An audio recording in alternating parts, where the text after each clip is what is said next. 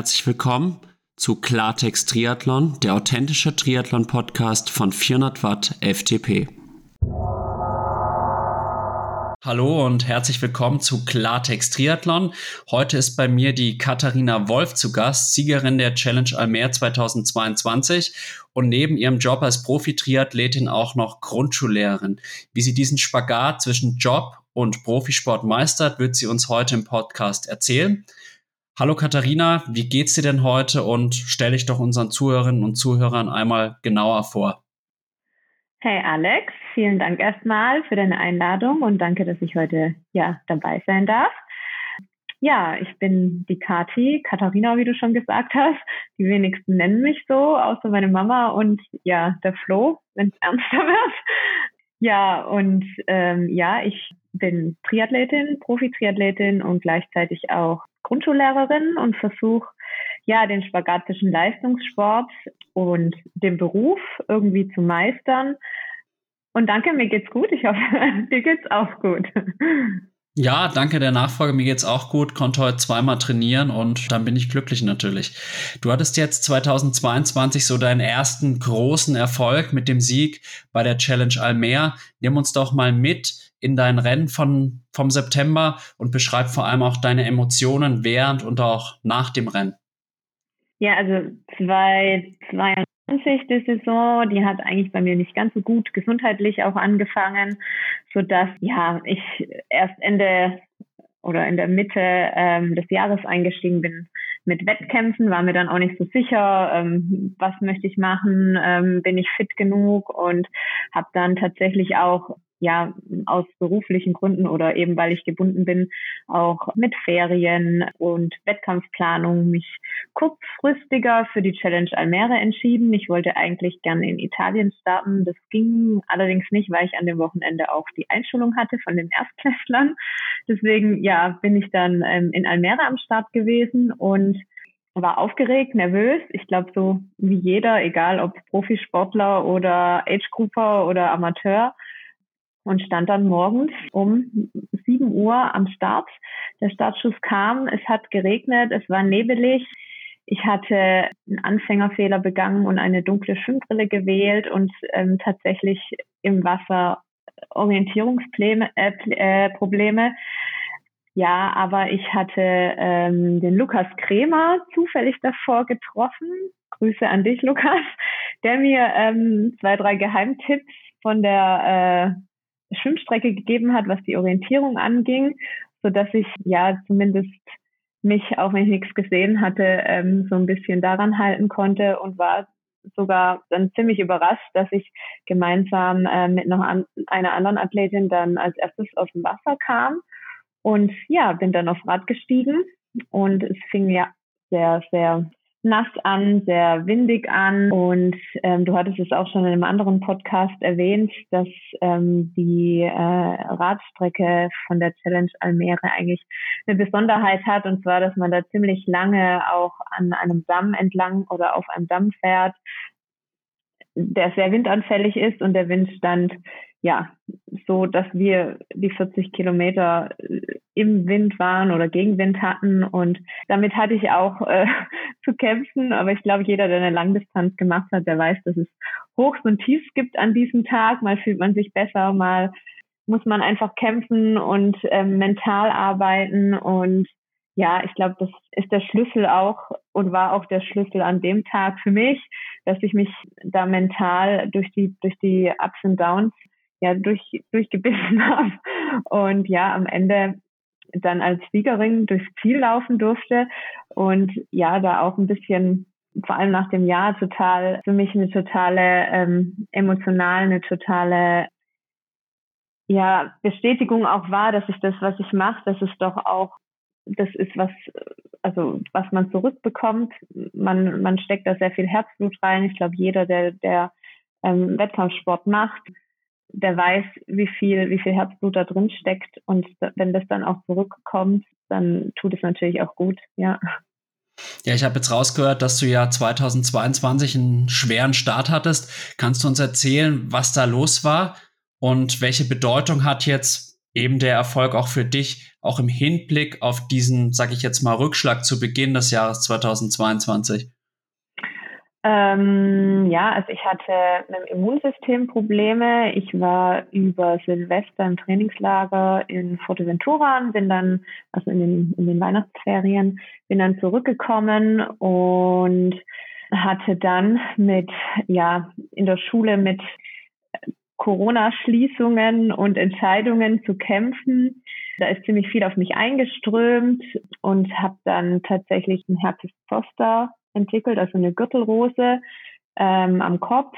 Und ja, das hat mich, weil es einfach was war, wer es schon mal hatte, der weiß, dass es ähm, am Ende eine nervliche Geschichte ist und ziemliche Nervenschmerzen sind und man einfach nicht ganz greifen kann. Also ich konnte es in dem Moment nicht greifen. Es ist nicht wie, ich habe mir jetzt Bein gebrochen oder ich habe mir irgendwelche Bänder gerissen. Das heilt in sechs, äh, in sechs Wochen, sondern es ist so nicht greifbar. Die Schmerzen sind immer noch teilweise da und man musste irgendwie einen Weg finden, damit umzugehen. Kann man trainieren, kann man nicht trainieren und das hat mich mental oder ich glaube jeder, egal welche Verletzung es ist oder mit welchen gesundheitlichen Problemen man zu kämpfen hat, ja, dem beschäftigt es und das äh, reißt einfach mental echt viel ein und dementsprechend ja, war das für mich in Almere nochmal mehr bedeutend, weil ich einfach mich da durchgebissen habe und belohnt wurde.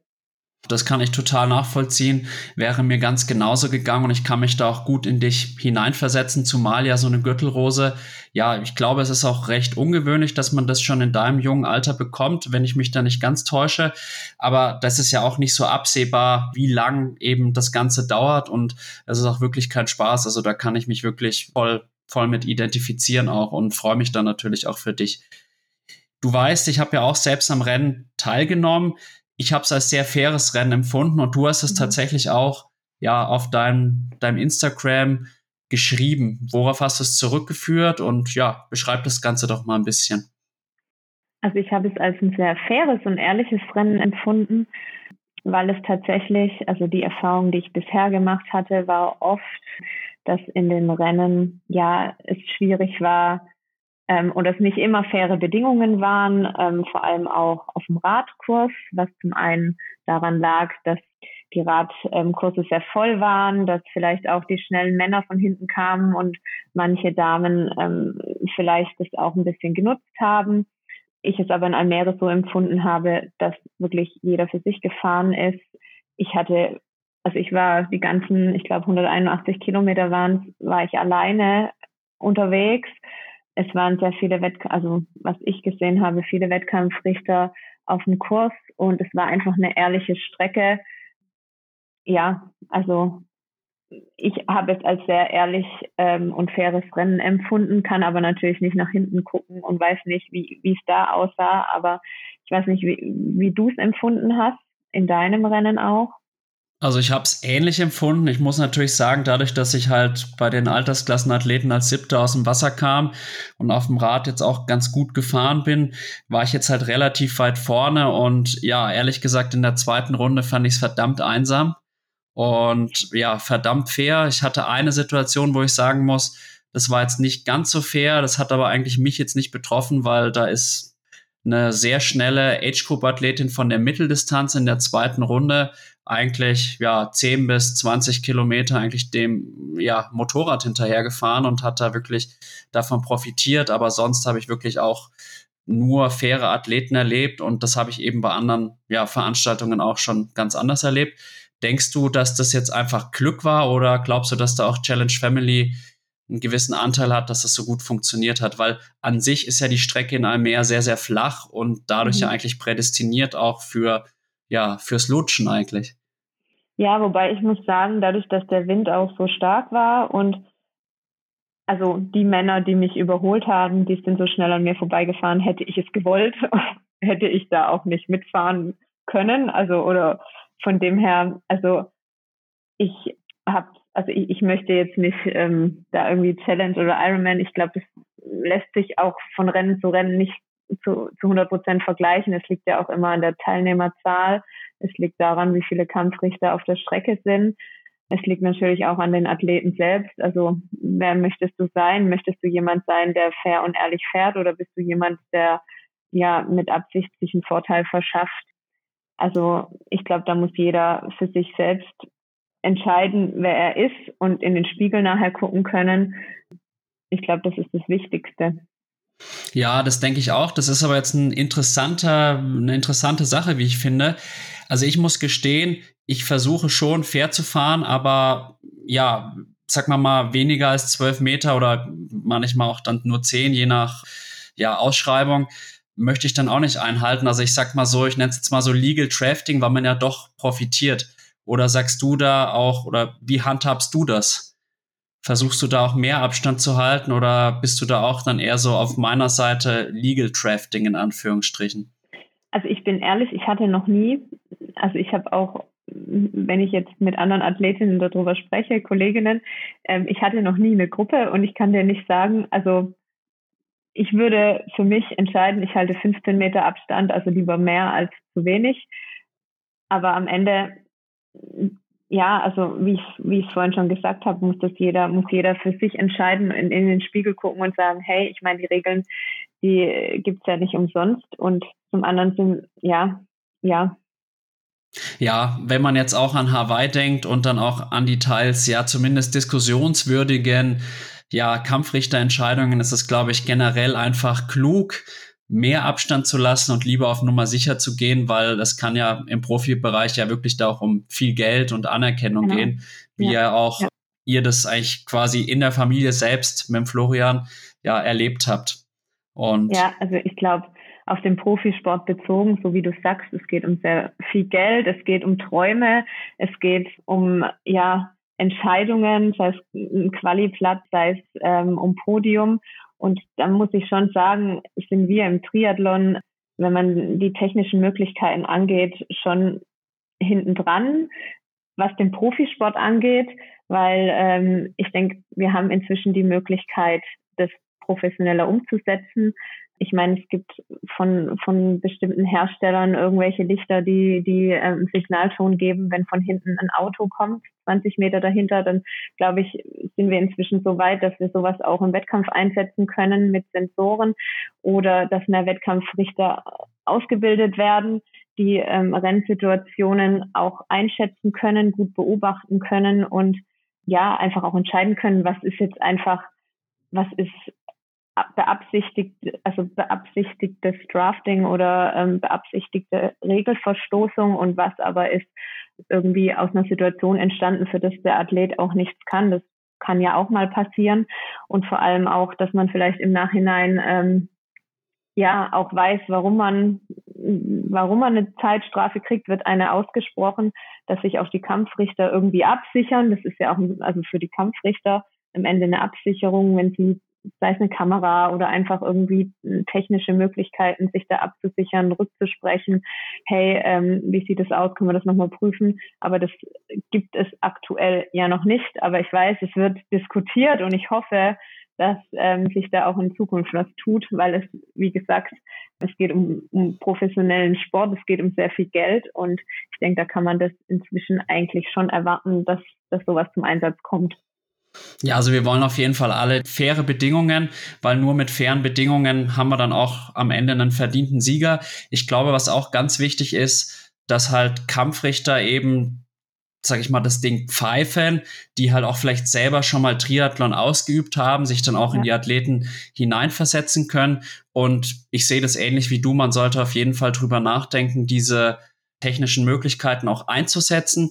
Wobei ich kritisch jetzt noch anmerken möchte, wenn ich jetzt an Fußball denke, den ich ja auch gelegentlich noch verfolge.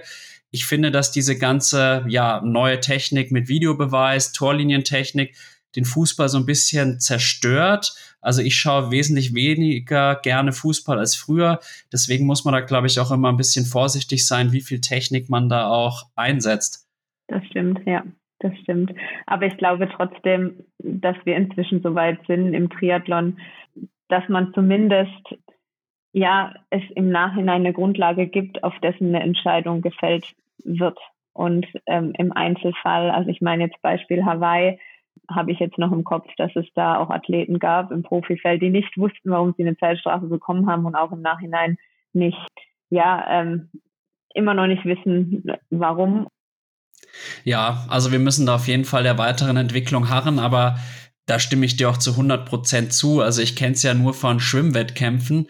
Ich wurde da, glaube ich, zweimal in meiner Schwimmkarriere disqualifiziert. Einmal bei Brust und einmal, glaube ich, Frühstart. Und da war dann halt auch im Ergebnis klar gestanden, Alexander Feldhaus, ja, Ausführung eines zweiten Delfin-Kicks. Und dann wusste ich, was ich falsch gemacht habe. Und ja, dann ja. war die Sache klar. Und in Hawaii ja. hatte man ja wirklich den Eindruck, das war so ein bisschen Willkür. Und manche hatten dann Glück und andere einfach Pech. Und es hat ja auf jeden Fall extrem Einfluss aufs Rennen genommen. Ja. Nicht nur beim Florian, ja auch beim Patrick Lange, muss man auch sagen. Ja, ja, ich will gar nicht wissen, wie weit der Patrick noch nach vorne gestürmt wäre, hätte er diese fünf Minuten nicht gehabt. Also das äh, hatte auf jeden Fall Einfluss, soll jetzt nicht die Leistungen der eben vor ihnen platzierten schmälern, aber das hatte auf jeden Fall großen Einfluss. Aber gut, dann machen wir doch hier jetzt mal einen Cut und sprechen mal ja über diese Doppelbelastung Profisport und gleichzeitig Grundschullehrerin. Ja, ich würde sagen, nimm uns doch einfach mal in deinen Alltag mit. Wie sieht denn so ein typischer Arbeits- und Trainingstag bei dir aus?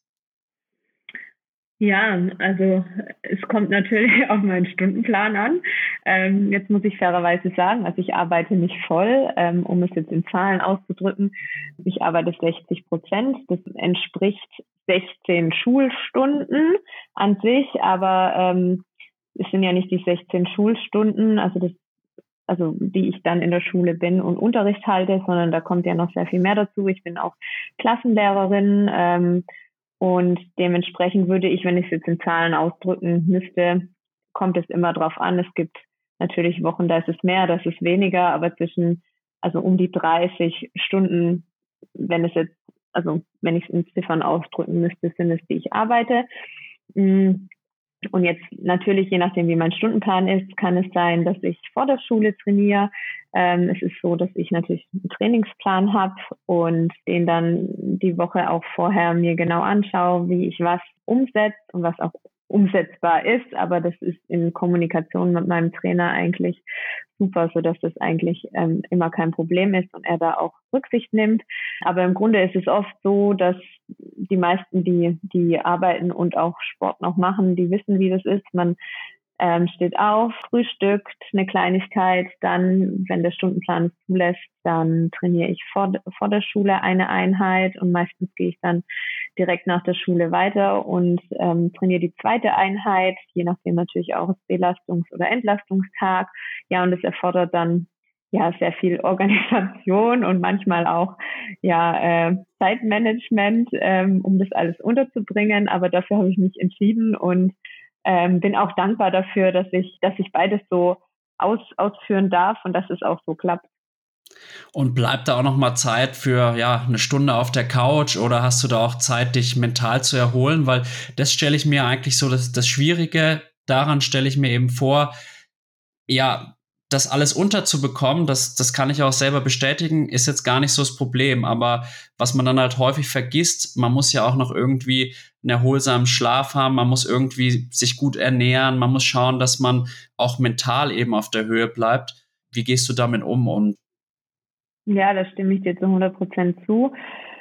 Also ich brauche die Zeit zum Runterkommen. Also ich bin auch jemand, ich stehe lieber früher auf, anstatt spät ins Bett zu gehen. Deswegen ist es für mich und auch für den Flo inzwischen so, mm, die letzte Trainingseinheit, die muss so spätestens um halb acht fertig sein. So, also halb acht ist schon spät, also so ab sieben brauche ich so ein bisschen, um runterzukommen abends und dann genieße ich das auch einfach mal auf der Couch zu sitzen und nichts zu machen. Ähm, glücklicherweise ist es so Kochen oder Backen, das ist auch was, was mich ja, was mich ähm, so ein bisschen runterholt und wo ich mich entspannen kann. Deswegen macht mir das eigentlich auch ganz, also viel Spaß. Dann manchmal natürlich ist es auch Stress, dann noch zu kochen, aber grundsätzlich ist es so, dass äh, mich dann nach dem Training, wenn ich mich dann noch hinstelle und dann noch was entspannt kochen kann, ähm, das äh, ja, das bringt mir viel und das bringt mich auch mental runter. Aber ich brauche auf jeden Fall abends ein, zwei Stunden, um dann auch runterzukommen und abzuschalten, weil ich glaube, anders würde ich es auch nicht schaffen, ja. Ja, ich glaube, die braucht jeder, sonst dreht man wirklich durch, weil man kann nicht immer nur Go, Go, Go, Go machen. Ein Physiotherapeut, bei dem ich mal war, hat gesagt, we are not uh, human doings, we are human beings. Und ich glaube, der Spruch äh, bringt das Ganze auf jeden Fall gut ja. auf den Punkt. Und ja, ich versuche auf jeden Fall auch immer täglich dann auch, ja, zumindest eine Stunde zu entspannen auf jeden Fall. Jetzt hast du gesagt, du hast ja auch eine Arbeitsbelastung von 30 Stunden. Logischerweise bleibt da jetzt weniger Zeit fürs Training all, wie bei einem Vollprofi, sage ich jetzt mal. Und in welchem ja, Umfang trainierst du denn? Also wie wird da auch Rücksicht auf deinen Job genommen? Also ich habe eigentlich immer, also, ja, also der, also ich trainiere beim Utz Brenner und wir haben eigentlich einen täglichen Austausch. Wie geht's dir? Ähm, mit Schule, was für Termine stehen an. Die, klar, die Termine, die, die sind schon ähm, im Voraus geplant, aber grundsätzlich bewerten wir immer jeden Tag auch neu. Wie geht's dir? Wie hast du geschlafen? Können wir das umsetzen, was geplant ist? Und ja, das, dass ich den, dass ich jemanden hab, in dem Fall den, den Utz, der da im Hintergrund auch ähm, sich um das Training kümmert, das gibt mir unglaublich viel Halt und auch Strukturier, äh, Struktur in meinem, in meinem Alltag ja und hilft mir. Jetzt ist es natürlich so, wie, also ich habe jetzt auch den, den direkten Vergleich mit Flo zu Hause als Vollprofi. Jetzt ist es so, dass es natürlich Phasen gibt, sowohl beim Flo als auch bei mir. Da hast du Entlastungs- und Belastungsphasen. Ich würde jetzt noch immer so sagen, dass ich von den Stunden in, in einer normalen Woche so, so viel weniger trainiere als jetzt ein Flow. Also in einer normalen Belastungswoche sind es zwischen 20 und 25 Stunden, die ich trainiere. Aber es im Trainingslager ist es dann mehr. Bei Entlastungswochen ist bin ich gerade in einer Entlastungswoche, da sind es dann auch deutlich weniger Stunden. Also ja. Ist es dann auch so, dass du in den Ferien besonders viel trainierst, weil, sag ich mal, da ist ja auch viel mehr Zeit und man ist ja auch von der Arbeitsbelastung zugegebenermaßen schon wesentlich niedriger unterwegs? Ja, also tatsächlich versuchen wir das so zu planen, dass wir dann die Ferien nutzen, um dann auch konzentrierter zu arbeiten. Allerdings ist es jetzt so, wenn ich jetzt, jetzt an die letzten Ferien, also Weihnachtsferien denke, man kennt es oder jeder kennt es wahrscheinlich, wenn so die Belastung im Job, im Alltag so ein bisschen runterfährt, dann kann es sein, dass auch der Körper sich erstmal ähm, erstmal einen Moment braucht, um anzukommen und ja, dann klappt es auch nicht immer so, ähm, wie man möchte. Man muss dann umstellen, aber grundsätzlich ja, ähm, äh, nutzen wir die Ferien, um da konzentrierter zu arbeiten und auch mal aus dem Alltag zu entfliehen und woanders zu trainieren und ähm, ja, vielleicht auch das, was die Vollprofis können, ähm, im Trainingslager in der Sonne ähm, längere Einheiten zu machen, nutze, nutze ich dann in den Ferien, ja, genau. Ja, ich denke, das ist auch die ganz richtige Herangehensweise. Der Utz Brenner ist ja dein Trainer. Ich persönlich kenne ihn jetzt nicht, aber im Podcast mit dem Fares Al-Sultan ist der Name auch schon gefallen und der hat ihn als Frauentrainer bezeichnet, als ein Trainer, der verdammt gut mit Frauen umgehen kann. Hast du eine Erklärung, warum er eben für Frauen so mit Frauen so erfolgreich zusammenarbeitet? Also wodurch zeichnet sich seine Arbeit auch jetzt mit dir aus? Also zum einen zu, dein, zu deiner ersten Frage, ich würde jetzt noch nicht mal sagen, dass er der Frauentrainer ist. Ich glaube, er ist da so reingerutscht. Fing, glaube ich, die erste Athletin war die Christine Liebold. Und dann ist er da ja so in dieses in diese in diese Frauen Frauentrainerschiene ähm, reingerutscht. Dann die Dani Bleimehl, die ja auch bei ihm trainiert hat. Dann ja klar die Laura und und mich dann auch. Ähm, aber er hatte auch Männer, muss man sagen. Und ähm, ja, meine bessere Hälfte trainiert jetzt tatsächlich auch bei ihm. Aber die Arbeit, die ihn auszeichnet, ist tatsächlich, dass er, ja, er hinterfragt sich selbst, er stellt den Athleten in den Mittelpunkt. Er ist sehr selbstkritisch und ähm, sehr verantwortungsbewusst. Also er weiß, dass was er mit, also was er, was er, seine Planung mit uns, das Training und die, die, also auch Wettkampfplanung auf die Wettkämpfe dann bezogen. Da hat er sehr viel, also Verantwortungsbewusstsein und ja, es ist einfach auch der tägliche Umgang mit ihm. Er, äh, äh, wie ich vorhin schon gesagt habe, er strukturiert für mich meine Woche, meinen oder mein, mein Training und ich kann ihm da zu 100 Prozent vertrauen. Hast du da auch einen Vergleich zu anderen Trainern, mit denen du zusammengearbeitet hast oder Trainerinnen ja auch? Gibt es ja auch. Mhm. Also ich habe angefangen, strukturiert zu trainieren ähm, bei Nils Görke. Da war das aber, also da war ich selbst auch noch nicht in dem Maß, also da habe ich studiert, da war ich viel auch mit Hansa Weitours unterwegs, war auch ähm, zeitlich nicht so strukturiert, wie es jetzt auch sein muss neben der Arbeit. Ähm, ich glaube auch, dass der Nils und der Utz von, von der Art her sind beide komplett, würde ich sagen, unterschiedlich. Was aber jetzt, ja, was, also ich, ich kann das, also ich glaube, jeder muss für sich entscheiden, mit welcher Art Mensch er quasi am besten zusammenarbeiten kann. Und ja, genau, also ich habe jetzt nicht den Vergleich zu anderen Trainern, ja. Okay, danke. Also nur so, sage ich mal, ein Eindruck im Vergleich halt zu Nils Görke. Und ja, dann würde ich sagen, diesen kleinen Exkurs, den wollten wir ja auch machen. Aber jetzt gehen wir mal wieder zurück auf unseren, ja, unser, unser Ausgangsthema, nämlich Doppelbelastung, Profisport und Lehrertum. Ich kann mir vorstellen, ich arbeite ja auch selber an der Schule, dass es dann auch mal die Situation gibt, du willst auf einen Wettkampf und ja, kommst nicht rechtzeitig zurück und brauchst mal Montag frei. War bei mir zum Beispiel letztes Jahr bei der Challenge, Challenge Samorin der Fall. Da hatte ich mich für die Championship qualifiziert und wie du dir vorstellen kannst, ich wollte dann nicht nach einer Mitteldistanz alleine zurückfahren und habe dann netterweise den Montag frei bekommen. Wie laufen denn bei dir an der Schule die Absprachen mit der Schulleitung und auch den Kolleginnen? Und wie viel Verständnis ist auch da für deinen Sport oder auch für den Fall, dass du mal sportbedingt fehlst? Also ich muss sagen, ich habe eine echt tolle Schulleitung, echt tolle Kollegen, die das unterstützen und die das auch tragen. Allerdings ist es so, dass ich eigentlich ja auch darauf achte, dass ich es, also dass ich Wettkämpfe plan, dass ich Trainingslager so plan, dass kein, also Unterricht ausfällt, dass keine Kollegen einspringen. Natürlich kommt es mal vor, dass ich mal einen Tag, also ich habe einen freien Tag in der Woche, das ist gerade im Moment der Montag und dann kann es sein, dass ich mit einer Kollegin mal meinen freien Tag tausche, aber ich achte immer darauf, dass das ausgeglichen ist und dass wir dann Stunden tauschen können. Also es ist nicht so, dass ich komplett dann rausnehme und ja, dann einfach weg bin. Ähm, das möchte ich auch nicht. Und aber es ist natürlich nicht selbstverständlich, dass die Schulleitung das mitträgt, dass ich auch mal einen Tag tausche oder dass ich dann ja teilweise ähm, ja die Stunden tausche. Deswegen ja bin ich da total also glücklich und dankbar, dass ich so tolle Kollegen habe und auch so eine tolle Schulleitung, die das dann mittragen. Ja, das könnte natürlich auch ganz anders sein und da, das, da musst du dich wirklich glücklich schätzen. Das kann ich voll und ganz verstehen. Ja, du hast jetzt gerade schon angesprochen, dass du dann doch auch mal fehlst. Ich habe jetzt gesehen, dass du in Hawaii warst ja. letzten Oktober und wenn ich mich jetzt nicht ganz täusche, ist doch da normalerweise Schule. Wie, wie war das denn genau, da? Genau.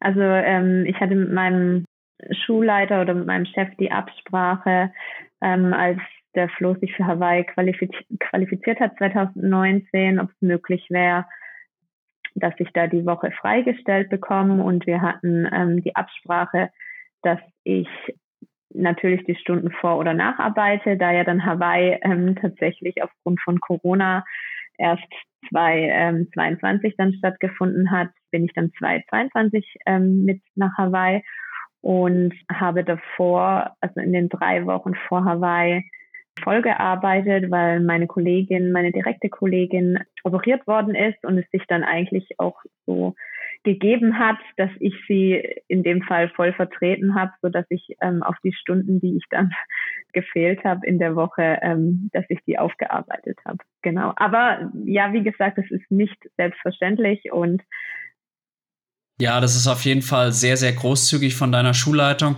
Zugleich ist das aber auch eine der wenigen Sachen, die uns an unserem Job so ein bisschen stört, ist eben diese mangelnde Flexibilität, vor allem zeitlich. Man hat zwar diese 14 Wochen Ferien, was wirklich weit mehr ist als eben beim Normalbürger, wenngleich man auch sagen muss, manchmal arbeitet man ja auch, aber nichtsdestotrotz machen wir uns nichts vor.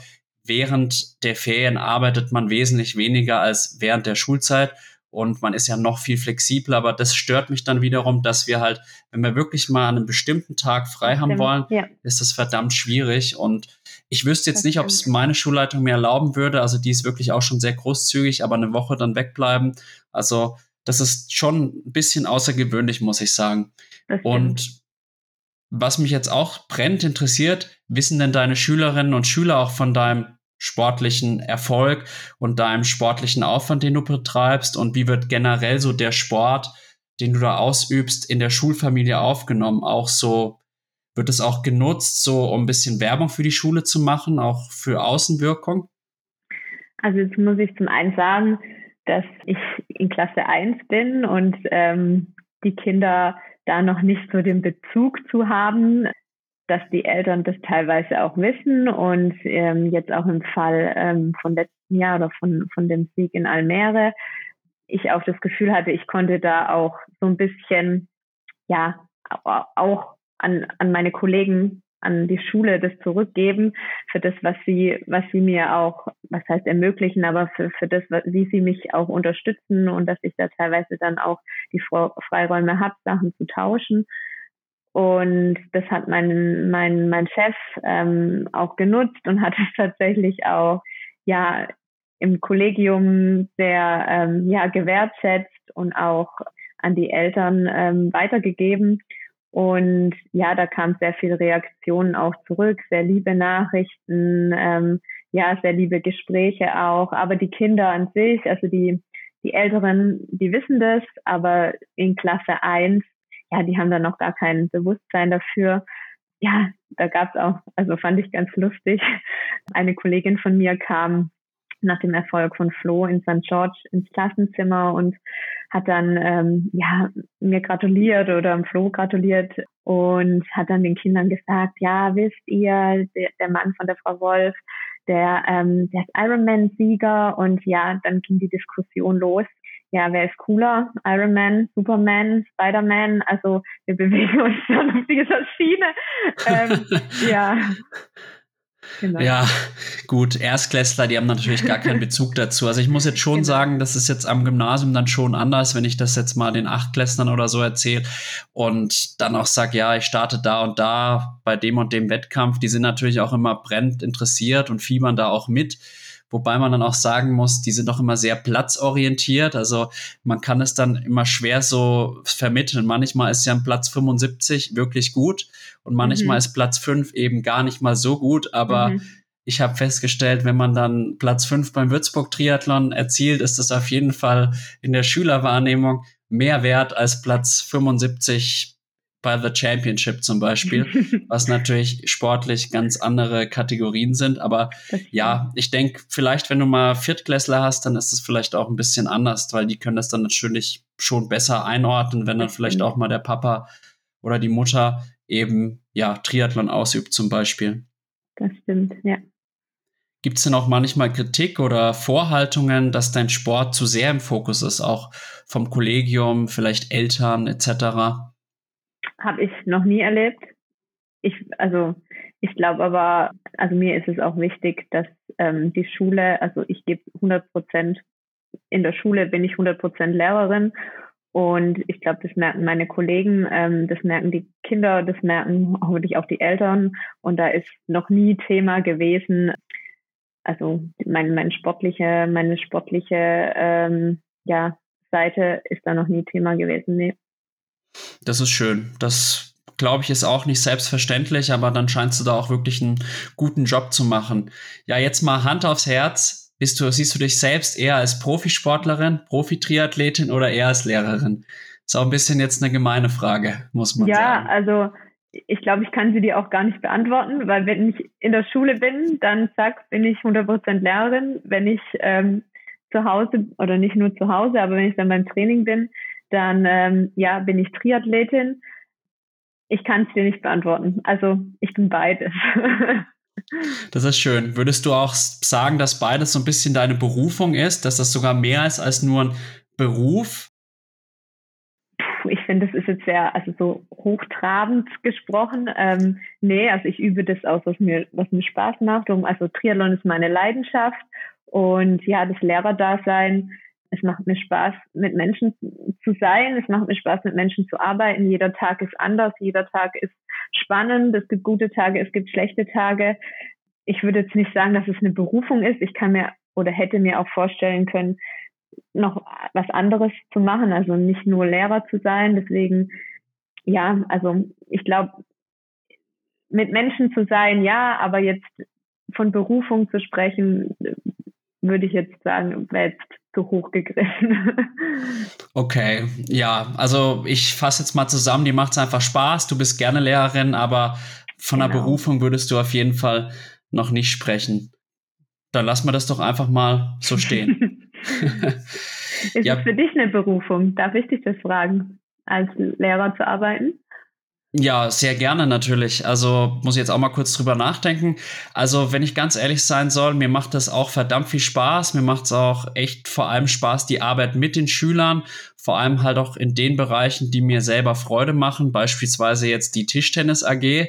Übrigens jetzt Grüße raus an meine Jungs, also aus der 6D, aus der 8C und der 9A. Das war wirklich ein toller Erfolg, den wir gestern erzielt haben. Also ich bin richtig stolz auf euch und ich hoffe, dass wir jetzt noch eine Runde weiterkommen, nämlich beim Regionalentscheid. Und nach dem Erfolg gestern ist sicherlich alles möglich. Oder halt meine Triathlon AG oder auch Vorlesewettbewerb. Also so Projekte, die mir richtig Spaß machen. Da, da würde ich sagen, würde ich von Berufung sprechen. Jetzt, wenn ich an Korrekturen denke oder Unterrichtsvorbereitung, gerade Unterrichtsvorbereitung, muss ich sagen, ist jetzt nicht so das, was ich am liebsten mache. Ich korrigiere wirklich lieber als Unterricht vorzubereiten, aber ja, da würde ich dann eher von einem Beruf sprechen, aber mhm. ich gebe da ähnlich wie du dann alles für den Beruf. Aber ja, ich habe halt eben auch noch andere Leidenschaften und das ist ja eben der Sport selbst, eben Triathlon aktuell. Vielleicht ist es in ein paar Jahren ein anderer Sport und dann eben jetzt aktuell das Podcasten. Und ja, im Moment ist das Podcasten fast sogar noch wichtiger als der Sport angesiedelt. Ist jetzt was Neues. Ich bin mal gespannt, wie lange das so bleibt oder ob da irgendwann dann auch die Faszination ein bisschen verloren geht, auf jeden Fall. Also Glückwunsch auch von mir an deine Jungs, gell? Und ich drücke euch die Daumen. Wann ist denn das, äh, äh, das nächste Spiel, der Regionalentscheid? Das wissen wir noch nicht. Das ist bis 14.02. muss es eben ausgetragen sein. Der Ort steht noch nicht fest, aber da sollte ich im Laufe der nächsten Woche eine Mail bekommen. Es wäre nur ganz dramatisch. Ich muss jetzt zweimal mit auf Skikurs mit den Siebtklässlern und wenn es ganz blöd läuft, ist der Wettkampf ausgerechnet, während ich im Skikurs bin. Und ja, ich habe schon spaßeshalber gesagt, ich mache montags blau, damit ich dann freitags zum Tischtennis äh, gehen kann. Aber spätestens nachdem ich das jetzt hier ausgesprochen habe, kann ich es nicht mehr machen, weil die Schulleitung auch schon von diesem Podcast Wind bekommen hat und auch schon reingehört hat tatsächlich. Genau. Aber ich drücke die Daumen, dass es klappt, dass du dabei sein kannst und vor allem, dass ihr erfolgreich seid und weiterhin so viel Spaß habt. Danke, das wäre mir auch sehr, sehr wichtig. Jetzt würde ich gerne so ein bisschen allgemein über den Lehrerjob auch sprechen. Welchen gesellschaftlichen Wert siehst du denn im Lehrerberuf und auch so den tatsächlichen Wert in der Gesellschaft? Also auch da vielleicht Differenzen zwischen dem, was es eigentlich ist und auch dem, wie es in der Gesellschaft wahrgenommen wird, weil wir werden ja doch auch häufig so ein bisschen als die Halbtagsjobler, die mhm. quasi in den Ferien frei haben, vormittags recht, nachmittags frei so auf die Art. Mhm. Vielleicht magst du da auch mal so eine Einschätzung, die jetzt auch so ein bisschen weg vom Triathlon geschehen geht, mhm. geben. Ja, also ich glaube, dass wenn man was für die Gesellschaft tut, dann ist, steht Bildung ganz weit vorne und ich glaube, dass wir uns da ja, dass wir das zurückgeben und die Bildung fängt ja nicht nur in der Schule, die, die ist ja immer und überall, die fängt ja schon im Kindergarten an. Auch die Erzieher ähm, machen einen ganz tollen Job und sind da ähm, ja auch maßgeblich dran beteiligt. Ja, und tatsächlich, so wie du sagst, nehme ich das auch so wahr, dass es aus der Gesellschaft, teilweise finde ich auch von Elternseiten, nicht alle, es gibt auch total tolle also tolle Eltern, die das auch sehen, aber auch Eltern, wo man das Gefühl hat, die denken, na ja, die machen da in der Schule Hatschi-Patschi. Und ja, aber was so dahinter steckt und ähm, das wird manchmal oder ja, es wird manchmal nicht gesehen, aber ich erfahre auch die andere Seite und sehe auch die Wertschätzung. Also es gibt schon auch ja, auch in meinem Umfeld, in meinem Freundeskreis die Rückmeldung und die Wertschätzung, die den gesellschaftlichen Stellenwert ähm, sehen. Ja, das ist interessant, weil bei mir ist es so ein bisschen so, dass eben die Elternteile zu 99 Prozent eigentlich viel Wertschätzung entgegenbringen. Mhm. Und ja, diese Vorurteile, nenne ich es jetzt mal, bekomme ich tatsächlich eher auch aus dem Freundeskreis zu hören oder mhm. erweiterten Bekanntenkreis. Vielleicht auch aus Neid, weil die eben ja häufig nicht diese Flexibilität haben, weil was ich halt schon sehr an unserem Beruf schätze, ist diese Flexibilität. Mhm. Also ich mache das halt meistens so, ich arbeite halt bis ja vielleicht 14 Uhr im Schnitt und dann mache ich aber erstmal Sport und arbeite dann abends wieder. Und das ist natürlich bei anderen nicht der Fall. Und ich erkläre mir das auch so, dass da einfach dann auch vielleicht Neid da ist, mhm. da die halt dann nicht so flexibel trainieren können, wie das halt bei uns dann manchmal möglich ist. Aber ich sehe das schon auch so, dass uns, dass viele halt auch gar nicht wissen, was so dahinter steckt, mhm. dass es halt eben nicht nur einfach klassisches Unterrichten ist, sondern halt viel, viel mehr. Und wie du ja auch angesprochen hast, ich habe das jetzt neulich mal in so einem klugen Wort, habe ich selbst gesagt, ja, Bildung ist der Zugang zu Freiheit, weil je gebildeter ein Mensch ist, umso mehr Möglichkeiten stehen ihm eigentlich auch im späteren Leben ja, ja. zur Verfügung. Ja, ja. Ich glaube, da haben wir echt einen ganz wichtigen Beitrag. Ja, ma ja, maßgeblich Einfluss auf, auf den Weg von den Kindern, also wo er anfängt, wo er endet. Also ich meine, klar liegt es am Ende im Hand, äh, in der Hand von, von dem, von der jeweiligen, von dem jeweiligen Menschen auch, aber ich glaube schon, dass wir da maßgeblich daran beteiligt sind, ähm, in welche Richtung es gehen kann. Ja. Und wie du auch sagst, muss ich auch nochmal betonen, also am Ende ist diese, diese Unterrichtsstunden und die Planung von Unterricht, das ist, glaube ich, das, was mir persönlich macht am meisten Spaß, aber es ist das, was am wenigsten Arbeit für mich ist, sondern die Arbeit passiert eher außenrum. Also ja, es ist ja, mehr als nur in der Schule zu stehen und Unterricht zu geben. Es kommen ja auch noch viele Orga-Dinge eben ja. zusätzlich. Und was auch viele vergessen, also ich weiß nicht, ob du Sportunterricht gibst, aber können wir gleich drüber mal sprechen. Ja. Gerade wenn man viel Sport hat, das macht einen mental ganz schön fertig, wenn man halt auch den ganzen Tag eine sehr, eine ja. sehr hohen Lautstärke ja ausgesetzt ist. Vielleicht kannst du da ja. mal auch was zu sagen. In der Grundschule ist es ja, sag ich mal, wahrscheinlich noch viel wuseliger. Ja.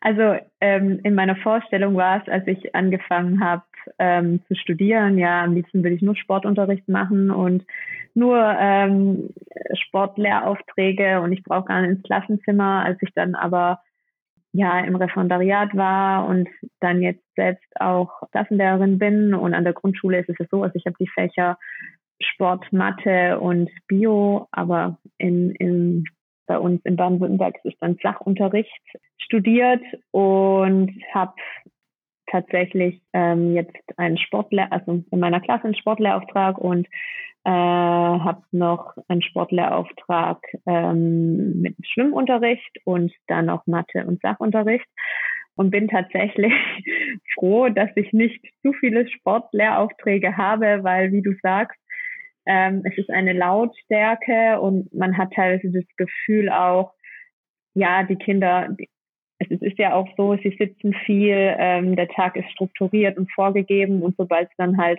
in der Sporthalle, sobald sie in der Sporthalle sind, also zumindest die Kleinen jetzt, dann lassen sie los, dann geht's rund und dann wird's auch mal laut und das gehört auch dazu und ich finde es auch wichtig, dass die Kinder da auch mal loslassen dürfen, aber die Person Lehrperson ist es dann schon, wie du sagst, auch sehr, sehr anstrengend und kostet Nerven. Her herausfordernd, kann man sagen. Ja, genau.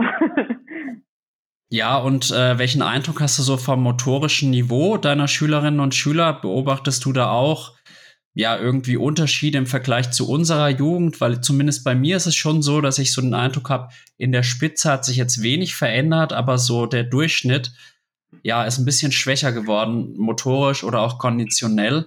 Hast du da auch schon solchen Eindruck gewinnen können oder kannst du es nicht bestätigen? Ja, so wie du sagst, es ist durchwachsen. Also es gibt ähm, total viele Kinder in der Spitze, die sportlich sind, die koordinativ sind, aber es gibt auch ja viele Kinder, mh, hm, da merkt man, ich finde jetzt tatsächlich auch die Corona-Zeit Also ich weiß nicht, wie, wie du das wahrgenommen hast, aber dass es da, ja, dass sie da vielleicht nicht mehr so viel auch draußen und unterwegs waren. Ja, aber ich muss auch sagen, ich glaube, in meiner Kindheit, man nimmt es ja immer als Kind auch anders wahr, als, als wenn man dann erwachsen ist, kann ich dir jetzt nicht sagen, ob das jetzt in, in meiner Kindheit, in meiner Wahrnehmung anders war oder ist, wie es jetzt tatsächlich ist. Ja, aber wie du sagst, ich erlebe es auch als durchwachsen. Ja, aber es hängt auch von der, also es ist auch Klasse, von der Klasse zu Klasse. Es gibt Klassen, die sind super sportlich und es gibt Klassen, da gibt es drei, vier, ähm, die wirklich super sportlich sind und dann aber welche, die halt ähm, ja wenig Sport auch zu Hause machen oder wenig Lust haben, Sport zu treiben. Das merkt man dann auch. Deswegen finde ich das schwer jetzt zu pauschalisieren. Das denke ich auch. Es ist natürlich auch immer ein bisschen Verklärung dabei, so auf die Art, früher war alles besser. Ja. Nichtsdestotrotz, was ich schon beobachten konnte, ich finde, das Koordinative ist ja auch immer so ein bisschen Talentsache, muss man ja wirklich sagen. Wenn jetzt da einer mit dem Ball gar nichts anfangen kann, dann kann der besser werden, aber ein Cristiano Ronaldo wird er nicht mehr, sage ich jetzt mal. Mir ist es halt vor allem im konditionellen Bereich aufgefallen, wenn ich jetzt beispielsweise am Reck turne, mhm da sind halt viele, die können sich halt nicht mal abstützen und mhm. für die ist es dann natürlich eine sehr schlimme Erfahrung. Zugleich habe ich aber auch Kinder, denen ich dann eigentlich innerhalb von drei Stunden da ja einen perfekten Hüftaufschwung, einen Umschwung und dann Fake-Unterschwung in der siebten Klasse beibringen. Also es ist ein sehr weites Feld und ja. wir haben da auf jeden Fall große Differenzen, aber das ist mir schon aufgefallen, dass gerade auch im Ausdauer und auch im Kraftbereich, Kraftausdauerbereich schon durch Corona ein gewisser Einbruch da ist. Also das muss ich schon sagen. Ja, ja, ja.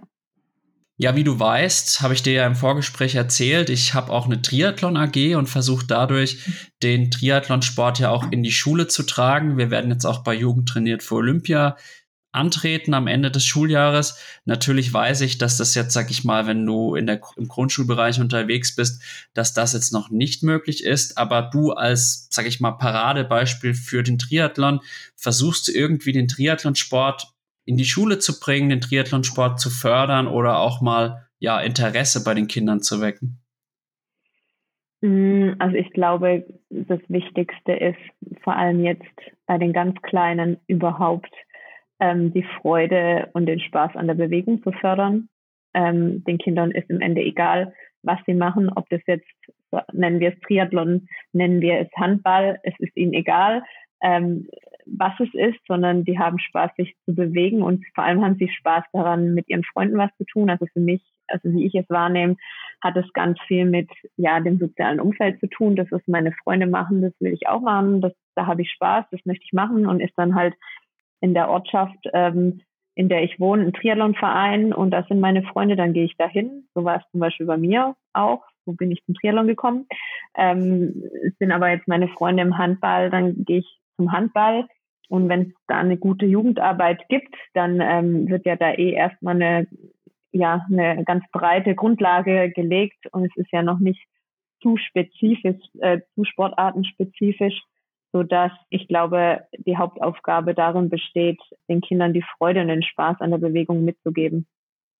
Sehe ich auch so, weil du hast ja auch viel jüngere Kinder und da geht es ja auch eigentlich um die Grundlagen, einfach halt ja auch so eine Grundschnelligkeit auch zu entwickeln, dass die auch, ja, sag ich mal, gut geradeaus laufen können und auch das Schwimmen.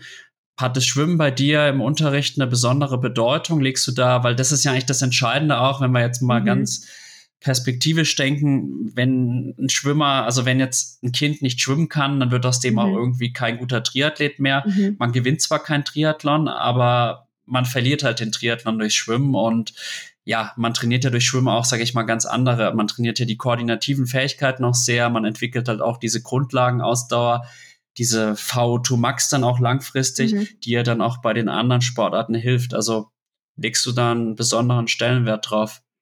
Also erstmal muss man sagen, dass es nicht selbstverständlich ist, dass die Kinder in der Grundschule zumindest schwimmen. Also ich kann mich an meine Grundschulzeit erinnern. Ich war nicht schwimmen. Ich weiß nicht, wie es bei dir war. Ich war schwimmen, ja. Okay. Also bei uns gab es kein Schwimmen und ich weiß auch, dass es tatsächlich auch heutzutage nicht ähm, an jeder Schule üblich ist, schwimmen zu gehen. Deswegen finde ich es toll, dass wir die Möglichkeit haben, ähm, bei uns an der Schule schwimmen zu gehen. Tatsächlich ist es aber auch so, dass halt ähm, dadurch, dass es eben wenig Schwimmbäder, Hallenbäder gibt, ähm, die Wasserzeit auch in der Schule begrenzt ist, weil eben auch der Kindergarten kommt, andere Schulen noch dazukommen teilweise, so dass wir tatsächlich nur ein Halbjahr Schwimmen haben ab der zweiten Klasse, was aus meiner Sicht definitiv zu wenig ist, um da ja ähm, beständig dran zu arbeiten, dass die Kinder auch richtig schwimmen können, weil dann kommen die Ferien dazwischen. Wenn die einmal die Woche schwimmen, ja, ist es schwierig. Also man muss auch, glaube ich, die Aufgabe ein bisschen auch nach Hause oder zu den Eltern die Verantwortung abgeben, weil es einfach nur in der Schule ähm, schwimmen zu lernen schwierig ist. Ich hatte jetzt zum Beispiel in meiner Klasse, ähm, in meiner ähm, zweiten, dritten Klasse, ähm, einige Kinder, die nicht schwimmen konnten und die jetzt aber dann am Ende der zweiten Klasse tatsächlich schwimmen konnten. Und das ist natürlich dann auch echt ein tolles Gefühl. Ja, das glaube ich. Also ich kann dir nur erzählen, wir hatten letztes Jahr einen Nichtschwimmerkurs und da waren ja Fünft- und Sechsklässler dabei. Das Problem zieht sich sogar bis ins Gymnasium, muss ja. man sagen. Ich ja. denke, ohne da jetzt abwertend sein zu wollen, auf Mittelschulen ist das wahrscheinlich noch mal ganz anders. Da haben wir wahrscheinlich noch einen viel höheren Anteil an Nichtschwimmern, weil es halt eben auch zu Hause nicht so gefördert wird. Und wie du auch schon richtig gesagt hast, wir haben jetzt auch kein Schulschwimmbad und im Endeffekt ist Schwimmen im Lehrplan fest verankert, von der fünften bis ja mittlerweile wieder bis zur 13. Klasse. Und letztendlich müssen wir uns dann aber aus organisatorischen Gründen auf ein, zwei Tage fokussieren und auch auf ein, zwei Jahrgänge. Und dann haben wir noch eine lange Anfahrt, da kommt nicht viel bei rum, aber ich sehe das dann schon so, besser ist nicht so auf die Art. Das ist so mein Credo, was ich da ja, fahre. Das stimmt, das stimmt. Tatsächlich. Naja gut, jetzt äh, kommen wir so langsam zum Ende dieses Themenschwerpunkts, aber ich habe da noch zwei gute Fragen an dich oder ja, wie nennt man's? Aufträge. Welche ja. Vor- und Nachteile hat denn jetzt diese Doppelbelastung Profisport und Lehrerin? Weil es hat ja sicherlich Nachteile, auf die sind wir ja schon ein bisschen eingegangen, aber welche Vorteile hat das vielleicht auch? Mm, also wie du sagst, es hat Vor- und Nachteile. Die Vorteile, also für mich, ich habe mich entschieden, ähm, das zu machen, weil es mir Spaß macht und zum anderen auch, weil ich eine komplett andere Welt habe. Also es gibt die Welt Triathlon und ich glaube, ja, es gibt Triathleten, die leben in ihrer Blase. Ähm, für die gibt es nichts anderes ähm, als den Sport. Und ich für mich persönlich habe entschieden, ich möchte auch was anderes machen. Und es ist tatsächlich für den Kopf und auch für mich auch, wenn das sich jetzt blöd anhört, aber auch irgendwo ein Stück weit in Anführungszeichen Entspannung, dass ich noch was anderes habe, das mir Spaß macht. Und ja, was ich mache, also einfach was anderes auch habe außer dem Triathlon. Ja, ich glaube, das ist ein ganz wichtiger Punkt, den du da ansprichst, weil, wie du gesagt hast, es gibt wirklich Triathleten, die wirklich nur noch in der Triathlon-Welt leben und dann wirklich den Bezug zur Außenwelt äh, verlieren. Und man muss ja auch sagen, Triathlon, nur wenige verdienen wirklich damit Millionen. Das sind, kann ja. man eigentlich wirklich an der Hand abzählen. Ja. Und sage ich mal jetzt, ohne da jetzt dir zu nahe treten zu wollen, du bist wirklich sehr, sehr gut, aber sag mal mal so, das ist jetzt noch kein absoluter du ja, bist noch nicht in der absoluten Weltspitze. Das kann man ja auch einfach so fair sagen. Und dadurch hast du natürlich auch einen guten Backup, auch einfach finanziell, muss man ja auch sagen. Das stimmt. Auf jeden Also ich meine, klar, das Finanzielle spielt da sicherlich mit rein. Aber ich glaube auch, selbst wenn du ähm, ja ähm, Vollprofi bist und gutes Geld damit verdienst, glaube ich, kann es für den Kopf einfach gut sein, wenn du noch was anderes hast und weißt, hey, ich habe die Lockerheit, ich kann einfach sagen, tschüss, ich, ich möchte nicht mehr, ich muss nicht. Also ich habe nicht den Druck, das zu müssen, sondern ich mache das, weil es mir Spaß macht. Und wenn ich keine Lust mehr habe, dann sage ich einfach Tschüss und gehe durch die Tür und mache das andere, was mir Spaß macht. Also das neben dem finanziellen natürlich auch. Ja, und du hast es ja selber auch erlebt da mit der Gürtelrose, wenn man dann wirklich auf den Körper angewiesen ist und er funktioniert nicht mehr. Und ich habe jetzt auch wirklich in den letzten Jahren so erfahren, dass eigentlich jeder Profiathlet auch so seine gesundheitlichen Päckchen zu tragen hat und man weiß ja nie, wie lange die Karriere tatsächlich geht. Also ich glaube, bis 27 kommen die meisten gut durch, aber dann wird der Körper auch älter und du bist ja eben dann nicht darauf angewiesen, deinen Lebensunterhalt primär mit dem Sport zu verdienen. Und ich glaube, das ist wirklich was, was man wirklich wertschätzen muss. Und äh, ja, das ist ein Riesenvorteil in meinen Augen. Ja, das stimmt. Na gut, letzte Frage zu diesem Thema. Was ist denn jetzt schwerer?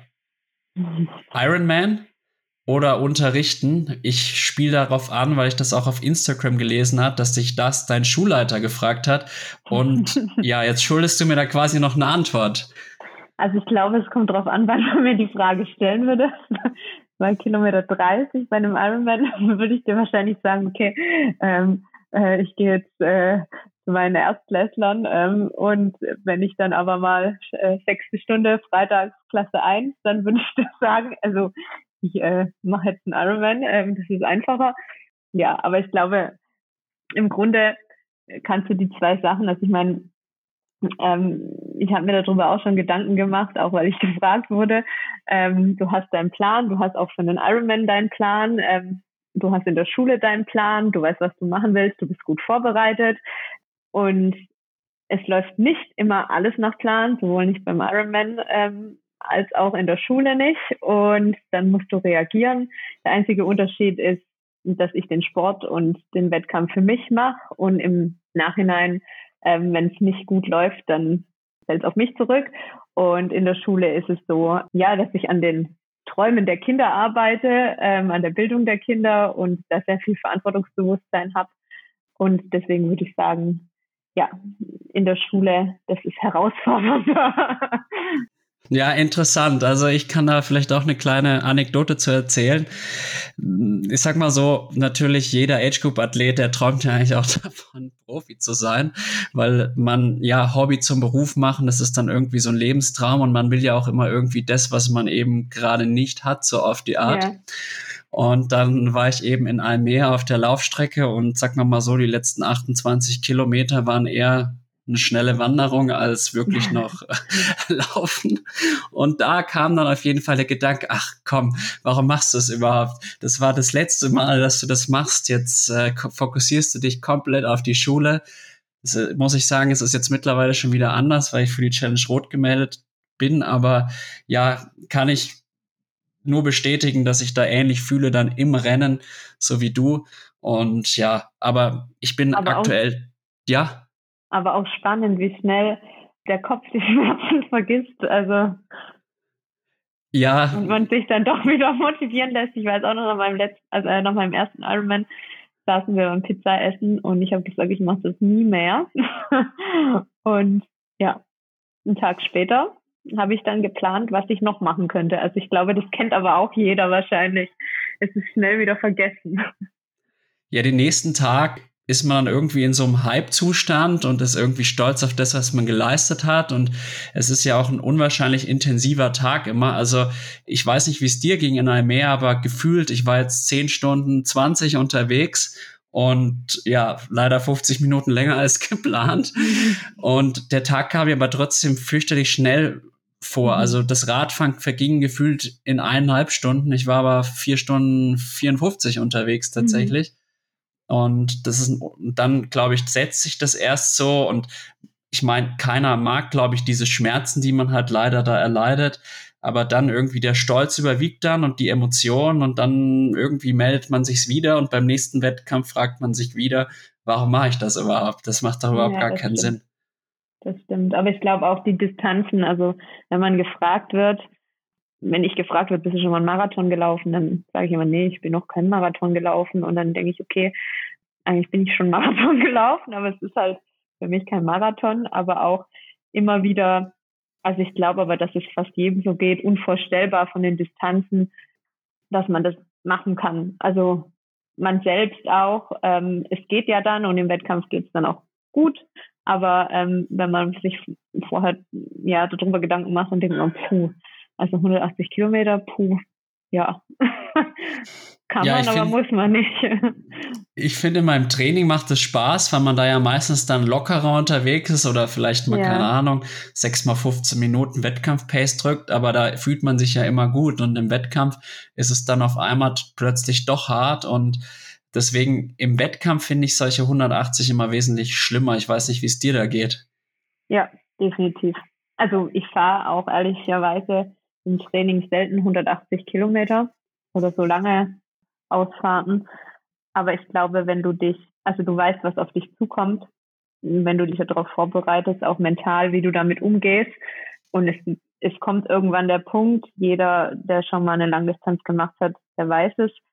Es kommt irgendwann der Punkt, an dem man sich fragt, hey, was mache ich hier? Oder warum tut es so weh? Oder ja, und dann irgendwie versuchen, die Schmerzen in was Positives zu wandeln. Ich glaube, das ist die Stärke, also die mentale Stärke muss man haben oder ist der Schlüssel zum Erfolg. Ich glaube, das ist eigentlich so das, was man aus dem Triathlon vor allem lernen kann, mental stark zu sein, sich irgendwie aus Tiefen wieder herauszuarbeiten, ja. weil kurioserweise wird es ja dann irgendwann doch auch wieder besser in der Regel. Ja. Es sei denn, man steigt aus, aber das habe ich zum Glück noch nie getan. Und das versuche ich aber auch tatsächlich meinen Schülern immer wieder zu vermitteln, dieses auch mal sich durchbeißen, weil das ist schon ja. was, was ich beobachte, dass einige, aber nicht nur jetzt bei Schülern, auch im Erwachsenenbereich, da ja immer da die Sachen anfangen, aber dann nicht immer zu Ende mhm. bringen, wenn es halt dann schwer wird. Und das kann man, glaube ich, durch Triathlon echt sehr, sehr gut lernen. Das stimmt, das stimmt. ja.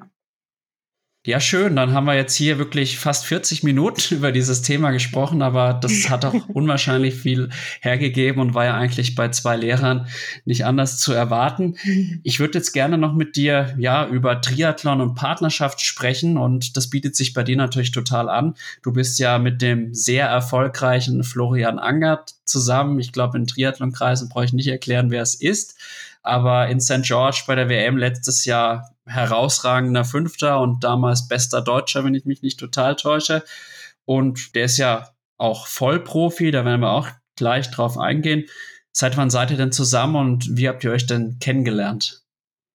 Ähm, wir sind seit 2016 zusammen und haben uns kennengelernt. Eigentlich ist es auch eine lustige Geschichte. Die Tanja Erath, die kennt vielleicht der eine oder andere durch den Radsport, war auch mal eine gute Triathletin. Und die Tanja und ihre Schwester, die Steffi, die haben mich im Triathlon gebracht, weil unsere Papas eigentlich sehr gut befreundet waren, zusammen Sport gemacht haben, Akrobatik, Rennrad gefahren sind und dann bin ich durch sie auch zum Triathlon gekommen. Und ähm, wie ich vorhin schon gesagt habe, so diese soziale Gefüge, da waren Freunde, das hat Spaß gemacht, bin ich dabei geblieben. Und die Tanja ähm, hatte dann eine Trainerin irgendwann, ähm, bei der die Celia Kuch, vielleicht kennt die, die der ein oder andere auch, war der Flo dann auch am Anfang von seiner Triathlon-Karriere und wollte dann in Heilbronn bei der Challenge starten und sich die Radstrecke angucken und war bei der Tanja ähm, zu Besuch und ich war auch bei der Tanja zu Besuch und so haben wir uns dann kennengelernt, weil wir bei dem gleichen Jahr dann auch noch beim Rhein-Neckar-Cup gestartet sind, haben wir uns dann in dem Jahr am Anfang der Saison auch öfters gesehen und er hat mir dann, ähm, ich wollte eigentlich nur den ersten Wettkampf von dem Rhein-Neckar-Cup starten und hat mich dann aber entschieden, doch die anderen drei Rennen auch zu machen und da der Flo gebürtiger Weinheimer ist und die Radstrecken ähm, das sehr gut kennt von den ähm, Wettkämpfen, ja, hat er mir dann die Strecken gezeigt und wir waren Eis essen und so hat sich das ergeben. Ja, schöne Story. Also der Triathlon hat euch quasi auch so ein bisschen zusammengebracht, kann man sagen. Ja. Ja, wie bei so vielen in der Szene sind ja ganz, ganz viele auch irgendwie mit Triathletinnen oder Triathleten eben zusammen. Glaubst du, dass es generell ein Erfolgskonzept ist, wenn man, wenn beide Athleten sind oder zumindest ja, sportbegeistert, sportaffin sind? Also ich würde sagen ja, weil ich glaube, dass man nur so auch ja Einblicke hat und vielleicht auch, ich will nicht sagen Ak Akzeptanz, aber ähm, irgendwo nachvollziehen kann, warum jetzt einer am Tag irgendwie sechs Stunden trainiert oder unterwegs ist oder äh, irgendwelche ähm, auf irgendwelchen Partys nicht dabei ist oder irgendwelchen Festen nicht dabei ist, weil er einen Wettkampf hat. Ich glaube, das kann in Beziehungen schon auch zu Streitigkeit führen, wenn der andere kein Verständnis und überhaupt gar keinen Bezug zum Sport hat. Also glaube ich schon, dass das Einfluss hat und dass man sich gegenseitig anders unterstützen kann, auch mental anders unterstützen kann, weil man einfach selber auch die gleichen Erfahrungen macht oder andere Erfahrungen hat, aber sich auch ähm, vielleicht austauschen kann und sich gegenseitig ähm, bestärken kann. Also ich glaube schon, dass man mehr Nutzen hat, als dass man, wenn der eine gar keinen Bezug zum Sport hat. Welche Gefahren siehst du vielleicht auch darin, dass ihr beides jetzt Athleten seid, Triathleten seid? Kommt es da denn auch mal vor, dass ihr da ja dann nur noch um Triathlon redet oder habt ihr da auch wirklich viele andere Themen, die ihr miteinander bereden könnt? Also ich glaube, sicherlich ähm, geht es bei uns viel um Triathlon oder viel um das Training oder ähm, also um diese ganzen äußeren Umstände. Das bestimmt sein Leben, das bestimmt auch mein Leben, aber es gibt auch andere Sachen, die wir zusammen machen. Aber ich glaube, man muss sich eben auch die Zeit bewusst dafür nehmen und sagen, hey, jetzt stopp, jetzt machen wir mal was ganz anderes. Jetzt gehen wir essen, wir gehen ins Kino, wir treffen Freunde. Ähm, ich glaube, es ist wichtig, dass man das, dass man das auch macht und dass man das auch dann ja sich vornimmt und nicht nur das Thema Triathlon im Raum steht. Ja. Das sehe ich auch so. Und da sind wir eigentlich wieder beim gleichen Thema, dass man auch den Blick eben nach außen in die, sage ich mal, Realität ja, genau. außerhalb der Bubble halt nicht verliert. Genau, das ist, glaube ich, ganz, genau. ganz entscheidend auf jeden Fall. Ja, jetzt ist er ja Vollprofi. Bist du da manchmal neidisch drauf, dass er seinen Sport quasi als Vollprofi ausüben kann? Weil die Möglichkeit hast du ja aktuell nicht. Du bist ja mhm. jetzt in Anführungsstrichen Teilzeitprofi. Genau. Ich würde, also ich würde es nicht als Neid bezeichnen. Ich gönne ihm das vom Herzen, was er sich erarbeitet hat. Und er hat sich das hart erarbeitet und hat sich das verdient, da wo er jetzt steht. Ähm, was ich halt sehe und was mir auch so ein bisschen ähm, vielleicht auch die Freude und den Spaß am Triathlon nimmt, ist tatsächlich diese, diese Schere, die immer größer wird zwischen den Vollprofis, die ganz, ganz oben angekommen sind oder auf dem Weg ganz oben sind und denen, die jetzt keine oder noch nicht Vollprofis sind, vielleicht erst in den Schuhen stecken oder so wie ich, Teilzeit arbeiten, dass die Schere immer weiter auseinandergehen, weil halt einfach, ja, ähm, ich sehe, was für Möglichkeiten ein Flo hat, was er geboten bekommt, ähm, wo ich als, ja, Lehrerin oder Teilzeit-Profi ähm, gar nicht hinkomme.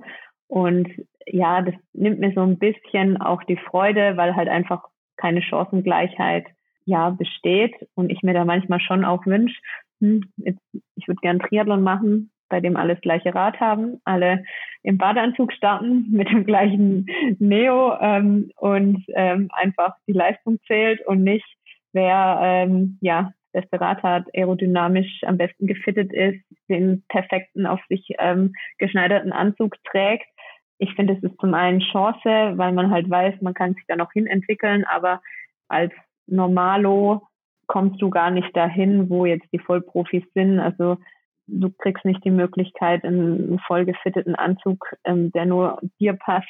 Das bekommst du ganz schwer, außer du nimmst halt echt viel Geld in die Hand. Und ja, das, das ist das, wo ich jetzt, also wo, was ich sehe, wenn ich jetzt Flo und mich vergleiche. Und aber ja, Genau, jetzt weiß ich gar nicht mehr, was deine Frage am Anfang war. nee, die hast du mir eigentlich gut beantwortet. Da ging es darum, ob du auch den Florian so ein bisschen beneidest dafür, dass er Vollprofi ist. Und das hast du jetzt eigentlich sehr ausführlich ja dargelegt auf jeden Fall. Man muss halt sagen, dass im Triathlon ist, glaube ich, die Problematik auch wirklich größer als in anderen Sportarten. Mm, weil, wie du gesagt hast, manche haben halt dann viel, viel mehr Möglichkeiten oder ja. im Age-Group-Bereich muss man sagen, entscheidet ja auch häufig das Geld. Und das habe ich jetzt auch schon in anderen Podcasts ja. thematisiert. Wenn die Kohle nicht da ist, dann hast du eigentlich im Age-Group-Bereich einen großen Nachteil. Ich sage jetzt mal so, ich weiß jetzt nicht genau, wie gut du ausgestattet bist, sicherlich nicht so gut wie der Flo, aber der Unterschied zwischen Flo und dir ist sicherlich geringer als jetzt beispielsweise einem Manager, der dann das beste Material hat oder jemanden, der halt ja einfach ja einem Beruf geht, nachgeht, wie vielleicht auch, ja, mir fällt jetzt gerade kein gutes Beispiel ein, wo man halt nicht äh, mehrere 10.000 Euro eben verdient im Monat, ja. ja. muss halt dann auch mit dem Rennrad ja. Vorlieb nehmen. Und da ist, glaube ich, dann noch, noch viel größer diese Differenz auf jeden Fall. Ja, aber in dem Moment, also klar, habe ich mich bewusst dafür entschieden, als Profi zu starten, aber ich vergleiche mich ja auch mit denen, die eben Vollprofis sind, was zum einen dann, klar habe ich mich dafür entschieden, aber trotzdem sehe ich dann auch, ähm, oder ist es hart zu sehen, ähm, dass man vielleicht mit, ja, mit anderen Möglichkeiten und der gleichen Leistung vielleicht doch noch von der Platzierung oder ähm, ja anders auch wahrgenommen wird oder auch anders platziert ist.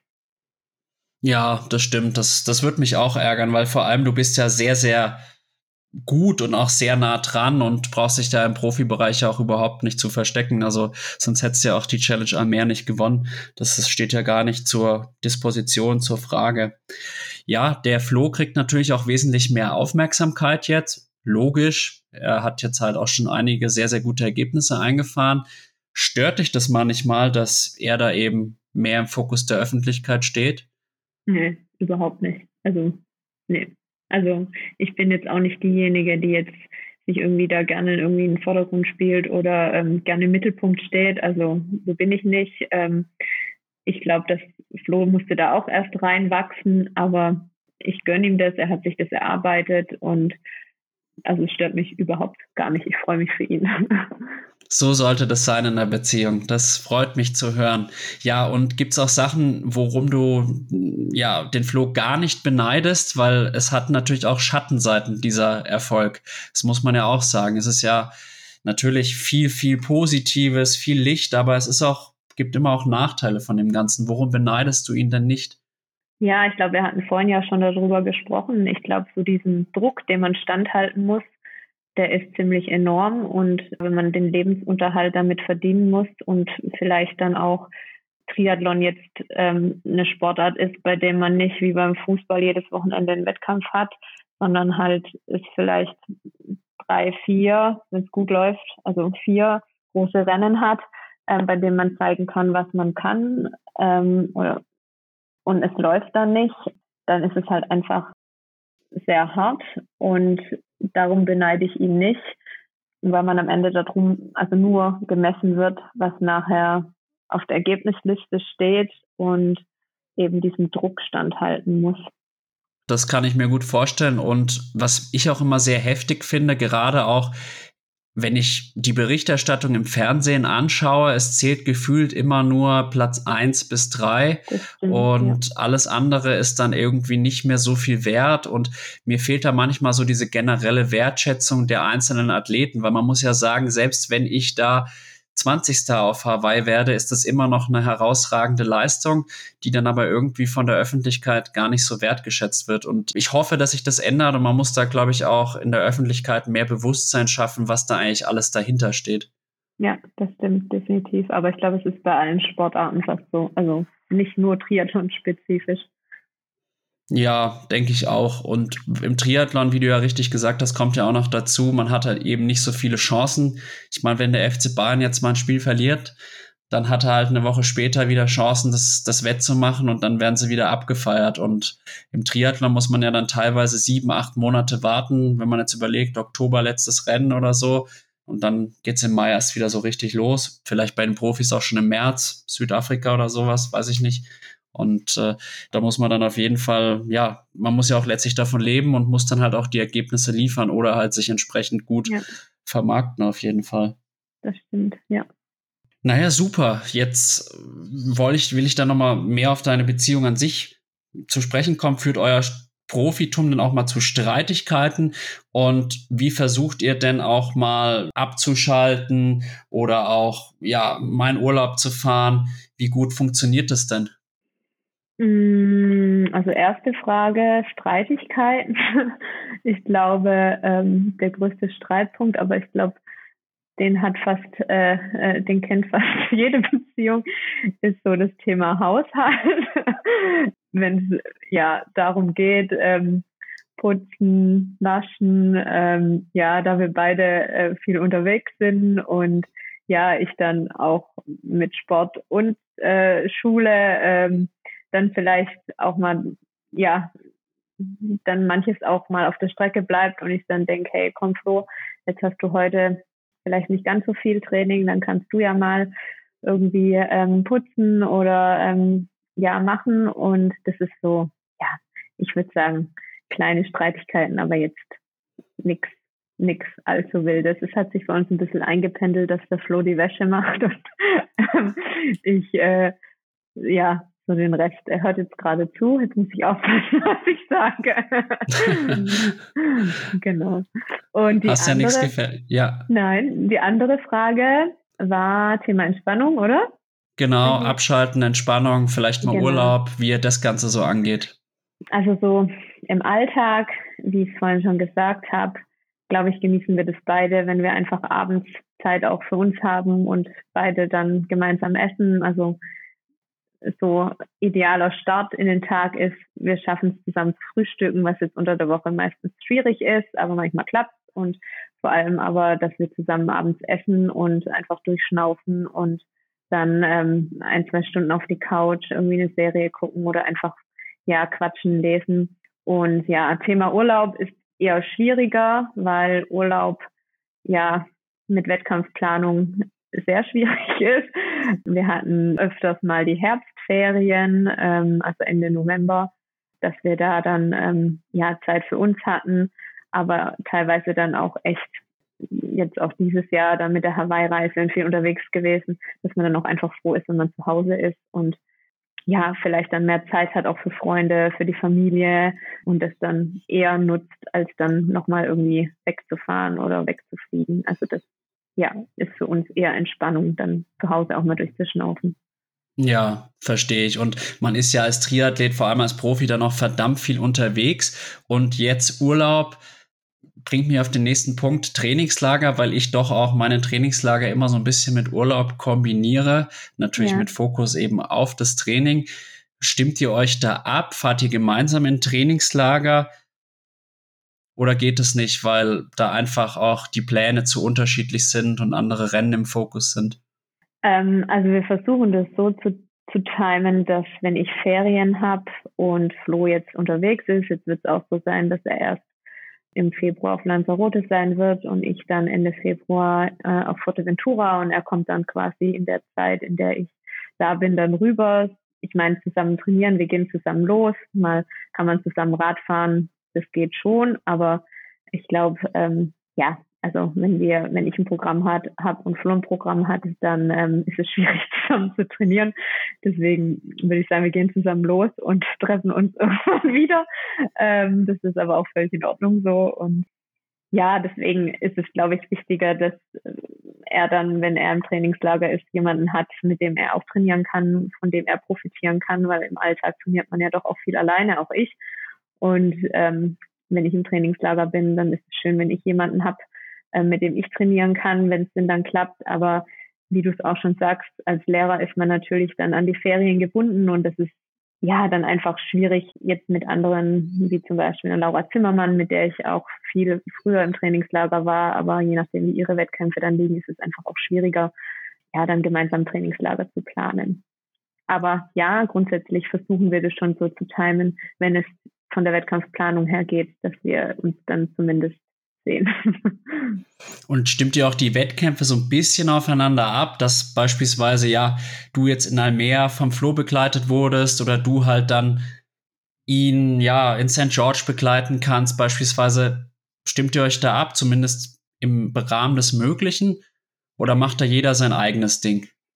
Also ich glaube, grundsätzlich macht schon jeder irgendwo sein eigenes Ding, weil er natürlich einen anderen Fokus hat als ich. Ich kann, also jetzt sind natürlich auch die Rennen ähm, durch jetzt die Ironman-Rennen speziell mit Männer- und Profifeld ja nochmal spezieller und für mich ist es schwierig, jetzt irgendwo übersee zu reisen, wenn ich Schule habe. Also das funktioniert überhaupt nicht. Deswegen plane ich so die Rennen, dass sie von, von der Schule und von, von den Ferien gut liegen und Flo plant die Rennen so, ähm, wie sie für ihn gut passen. Aber in der Regel geht sich meistens so aus. Also bisher war es so, dass es eigentlich immer gut geklappt hat, dass wir es irgendwie geschafft haben, uns gegenseitig zu unterstützen. Und wenn nicht, dann ähm, ist es auch nicht schlimm. Also ich glaube, wir haben auch genug Unterstützung von ähm, Freunden, Eltern, Trainern, ähm, die dann dabei sind. Also ja, Ja, also ich muss sagen, wenn ich jetzt so an eine Mitteldistanz denke, dann muss ich sagen, da kann ich auch danach relativ gut alleine nach Hause fahren, ohne dass ich da Sorgen habe, da einen Scheiß zu bauen. Aber wenn ich jetzt an ein Meer zurückdenke, mir ging es zwar jetzt nicht fürchterlich schlecht, aber da war ich doch froh, dass dann meine Freundin eben dabei war und einem dann so ein bisschen supporten konnte. Ja, und ja, also wie gesagt, es war auch schon mal ein Bruder von mir beim Wettkampf dabei. Also das ist, äh, glaube ich, das Wichtigste ist, dass jemand dabei ist, zumindest ja. wenn es dann wirklich längere oder wichtige Wettkämpfe sind. Das muss aber dann nicht unbedingt jetzt der Lebenspartner sein, denke ich. Das stimmt, das stimmt. Ich glaube, es ist ja auch ein bisschen Typsache. Also es gibt, also jetzt, mir ist es wichtig, dass immer jemand dabei ist. Also entweder ist es eben Flo oder es ist der Utz und es sind meine Eltern, die dabei sind. Aber beim Flo ist es auch so, dass immer jemand dabei ist, sei es der Trainer, ähm, sei es ich oder ähm, der Simon, der auch oft mit ihm unterwegs ist. Ich glaube, ja, alleine Wettkämpfe machen ist schon auch echt eine Herausforderung. Ja, aber manchmal geht es nicht anders. Also ja, ich hatte das letztes Jahr sogar zweimal, dass ich alleine, Samurin musste ich alleine machen, weil meine Freundin, die ist auch Lehrerin, eben nicht frei bekommen hat dann montags. Und ja, Erlangen Mitteldistanz habe ich auch zumindest mit, mit Freunden gemacht, aber heimfahren ja. musste ich dann auch selber. Aber ja, das geht schon mal, aber es ist schon schöner, wenn jemand dabei ist, weil man dann natürlich auch auf der Strecke irgendwie noch mal ein bisschen mehr aus sich herausholen kann. Und das geht, denke ich, jedem so, egal auf welchem ja, Niveau ja, er da jetzt unterwegs 100%. ist. Ja. Na gut, wie schaut denn jetzt eure gemeinsame Zukunft aus? Ist da irgendwie was Größeres geplant? Vielleicht Hochzeit, Kinder etc.? Ähm, Kannst du ähm, da was verraten? Ähm, ja, also ich kann eigentlich nicht viel verraten, weil es gibt eigentlich nicht viel zu verraten. Ja, also wir sind da ziemlich entspannt. Ich glaube, man, man muss nicht heiraten. Man kann auch so ähm, eine glückliche Beziehung führen. Von Kindern, ähm, also ich kann mir vorstellen, dass ich irgendwann Kinder habe. Flo kann sich das auch vorstellen, aber wir sind beide gerade im Moment so glücklich, wie es ist. Deswegen alles entspannt. Ja, klingt gut und man muss ja nichts über den Zaun brechen. Vielleicht jetzt noch das so ein bisschen anschneiden, weil das vor allem für Frauen ein Thema ist. Das große Thema Gendergerechtigkeit werden wir mhm. heute im Podcast nicht mehr schaffen. Dafür mhm. haben wir jetzt einfach zu viel über andere Dinge geredet. Es gibt ja jetzt die Möglichkeit quasi, wie heißt es bei der PTO, Maternal Leave oder so heißt es, glaube ich, dass man halt dann auch wieder zurückkehren mhm. kann nach einer Schwangerschaft.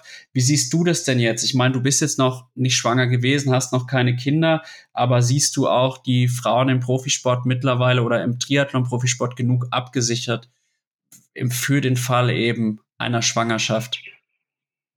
Puh, das ist eine schwere Frage. ähm, wie du sagst, ich war selber noch nie in der Situation, kann aber nur sagen, ähm, vollen Respekt für die Frauen, die sich das trauen. Ich glaube tatsächlich, dass man, also wenn man sein, also wenn man wirklich finanziell von dem Sport lebt und leben möchte, dann schafft man das nur, wenn man starke Partner hat oder schon auch starke Partner hatte ähm, und natürlich auch Unterstützung von zu Hause. Also, also wirklich vollen Respekt, ähm, wenn ich mir vorstelle, ähm, dass man noch ein kleines Kind hat oder ein Säugling zu Hause ähm, das alles unter einen Hut zu bekommen. Ähm, ich glaube, das ähm, erfordert ein sehr hohes organisatorisches Talent und ja, also Respekt. Ja, da zolle ich auch einfach nur meinen Hut auf jeden Fall. Und ich finde es immer wieder faszinierend, wie dann doch Athletinnen wie jetzt, ja, Chelsea Sodera ist das beste ja. Beispiel oder Daniela Bleimel, die hat ja. ja sogar schon zwei Kinder bekommen, ja, auf welchem Niveau die das Ganze noch machen. Man hat ja sogar fast den Eindruck, das beflügelt die. Ja, ja, das stimmt. Aber ich glaube, es ist mh, mm, so ein bisschen auch, ich weiß nicht, ob man es vergleichen kann, aber es ist ja auch eine ganz andere Welt und vielleicht wird man auch einfach im Kopf ein bisschen lockerer, weil wenn man so ein Kind auf dem Arm hat, also man sieht einfach, hey, wen interessiert eigentlich Triathlon? Ey, wir haben, ich habe hier, ich habe hier mein, mein Kind auf dem Arm und ich sehe, wie es aufwächst und wie dankbar, dankbar man dafür ist. Und es verschieben sich vielleicht auch einfach so ein bisschen die Prioritäten. Vielleicht wird man dadurch auch ein bisschen entspannter und gelassener im Kopf und kann dann auch bessere Leistungen bringen. So kann ich mir das oder könnte ich es mir erklären. Könnte ich mir auch so erklären. Ich denke, jeder, der jetzt so überlegt in unserem Alter, ich glaube, wir sind ja etwa ähnlich alt, da überlegt man natürlich, will ich jetzt Nachwuchs haben langfristig? Bei mir, sage ich jetzt ganz ehrlich, möchte ich schon noch zumindest zwei, drei Jahre warten. Aber ich glaube auch, dass man dann einen anderen Blick einfach auf die Welt ja. auch bekommt, dass man halt eben nicht nur diesen Fokus auf Job und Beruf hat, sondern ja. halt auch sieht, ja, ja Mensch, ich habe da so eine große Aufgabe. Ich glaube, wenn man wenn man jetzt mal ganz hart spricht, könnte es sogar fast sein, dass es eigentlich die Aufgabe ist, für die man eigentlich ja geboren wurde, weil man ja auch irgendwie dann schauen muss, ja, sich und seine ja. Gene irgendwie weiterzugeben. Ja. Und ja. ich glaube, wenn man dann in der Situation ist, ist es, glaube ich, dann auch, was vorher unvorstellbar war, dann auch dafür zu verzichten, auf einmal dann selbstverständlich. Also ich glaube, dass viele, die sich das lange nicht vorstellen konnten und dann in die Situation kommen, dann eigentlich wirklich auch froh sind, dass sie diese Situation haben. Und ich schätze schon auch so ein, dass dann auch so eine gewisse Lockerheit da ist, weil ich habe immer so den Eindruck im Leben gehabt, wenn man so ein bisschen verkrampft ist und im, im, Sport tendiere ich dazu, ein bisschen verkrampft zu sein, dann kriegt man immer nur so okaye Leistungen, sag ich mal. Mhm. Und in den Bereichen, wo man die Lockerheit hat, beispielsweise jetzt zum Beispiel im Lehrerjob, mhm. da ist es irgendwie dann so, dass einem die Sachen so ein bisschen zufliegen. Mhm. Oder auch im Studium war das bei mir auch ähnlich. Das habe ich eigentlich relativ locker genommen, aber das lief trotzdem gut und das ist mir so zugeflogen. Ja, ja. Ja, ich glaube auch, das ist das A und O. Also ich glaube, es passiert sehr, sehr viel mehr in unserem Kopf und was für Hormone ausgeschüttet werden durch Stress und was das wieder für Auswirkungen hat. Ähm, ich glaube, das ist einem gar nicht so bewusst. Und ich glaube, wie du sagst, Entspannung und Gelassenheit sind oftmals der Schlüssel zu, äh, egal, sportlichem Erfolg, persönlichem Erfolg, was auch immer, aber ich glaube, sehr wichtig.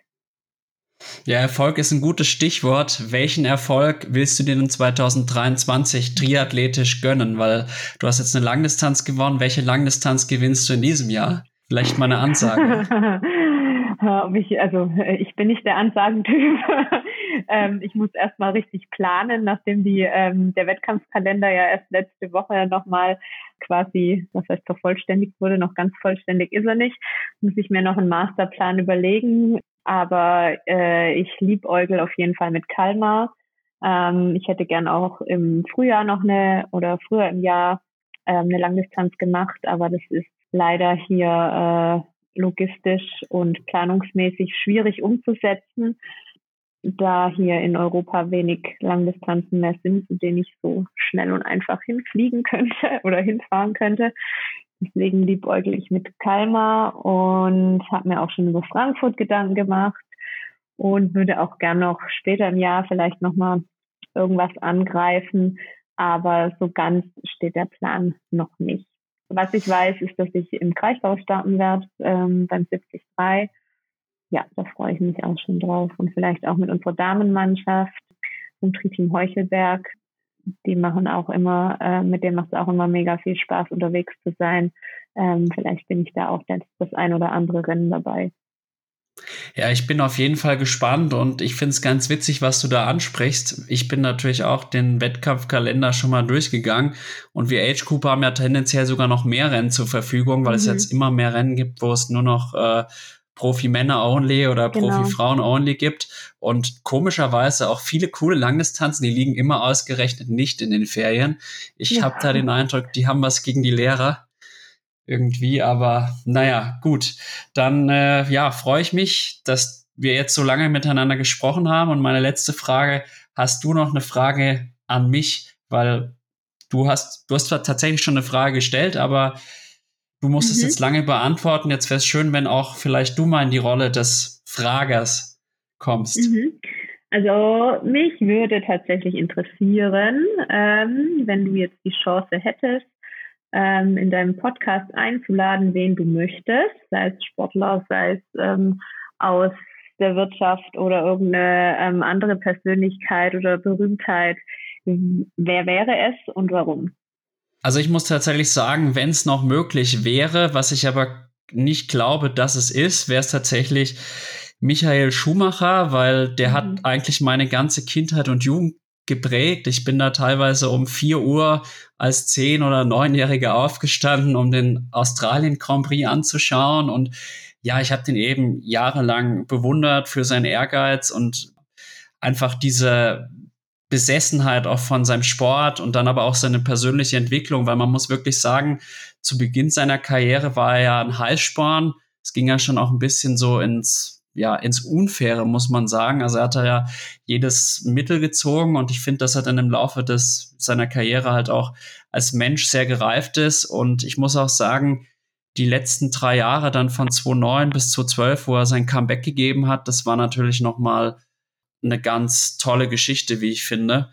Und er war da zwar sportlich nicht so erfolgreich, aber er hatte irgendwie viel mehr Entspanntheit und Gelassenheit und einen ganz anderen Blick auf die Dinge. Und schade, dass er jetzt ja vor bald fast zehn Jahren diesen schweren Unfall hatte. Und leider gehe ich davon aus, da wir ja wirklich seitdem nichts mehr von ihm hören, dass er in einem Zustand ist, wo er halt nicht mehr wirklich selbst reden kann.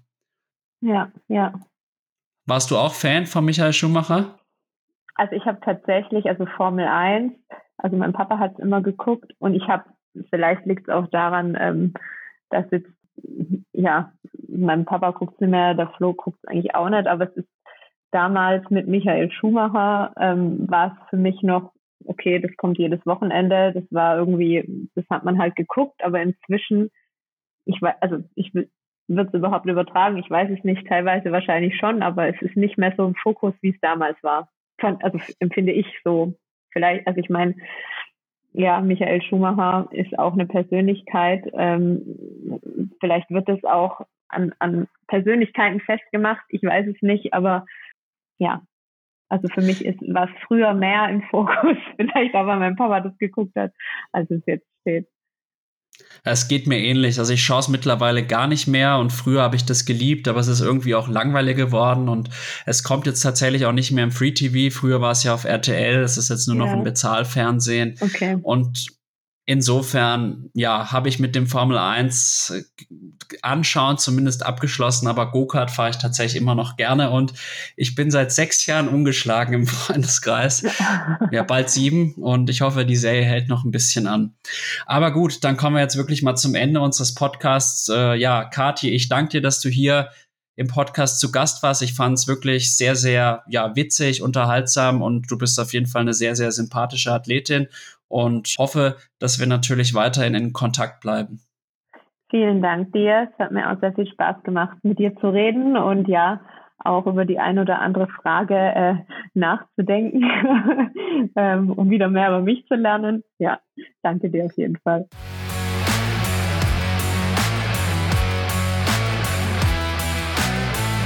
Liebe Zuhörerinnen und Zuhörer von Klartext Triathlon, ich hoffe, euch hat die Folge mit Kati Wolf genauso gut gefallen wie mir.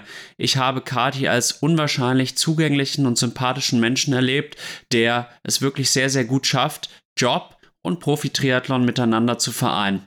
Zudem war ich auch sehr glücklich darüber, endlich die erste Frau in meinem Podcast begrüßen zu dürfen. Umso mehr freue ich mich, dass auch die nächste Folge eine Frau zu Gast sein wird, nämlich Svenja Tös. Wenn ihr mich und meine Arbeit unterstützen wollt, teilt meinen Podcast auf Social Media, bewertet ihn auf Spotify, Apple Podcasts und Co oder unterstützt ihn durch eine kleine Wertschätzung meiner Arbeit in Form einer Spende. Vielen Dank und weiterhin viel Spaß beim Zuhören. Euer Alex von Klartext Triathlon.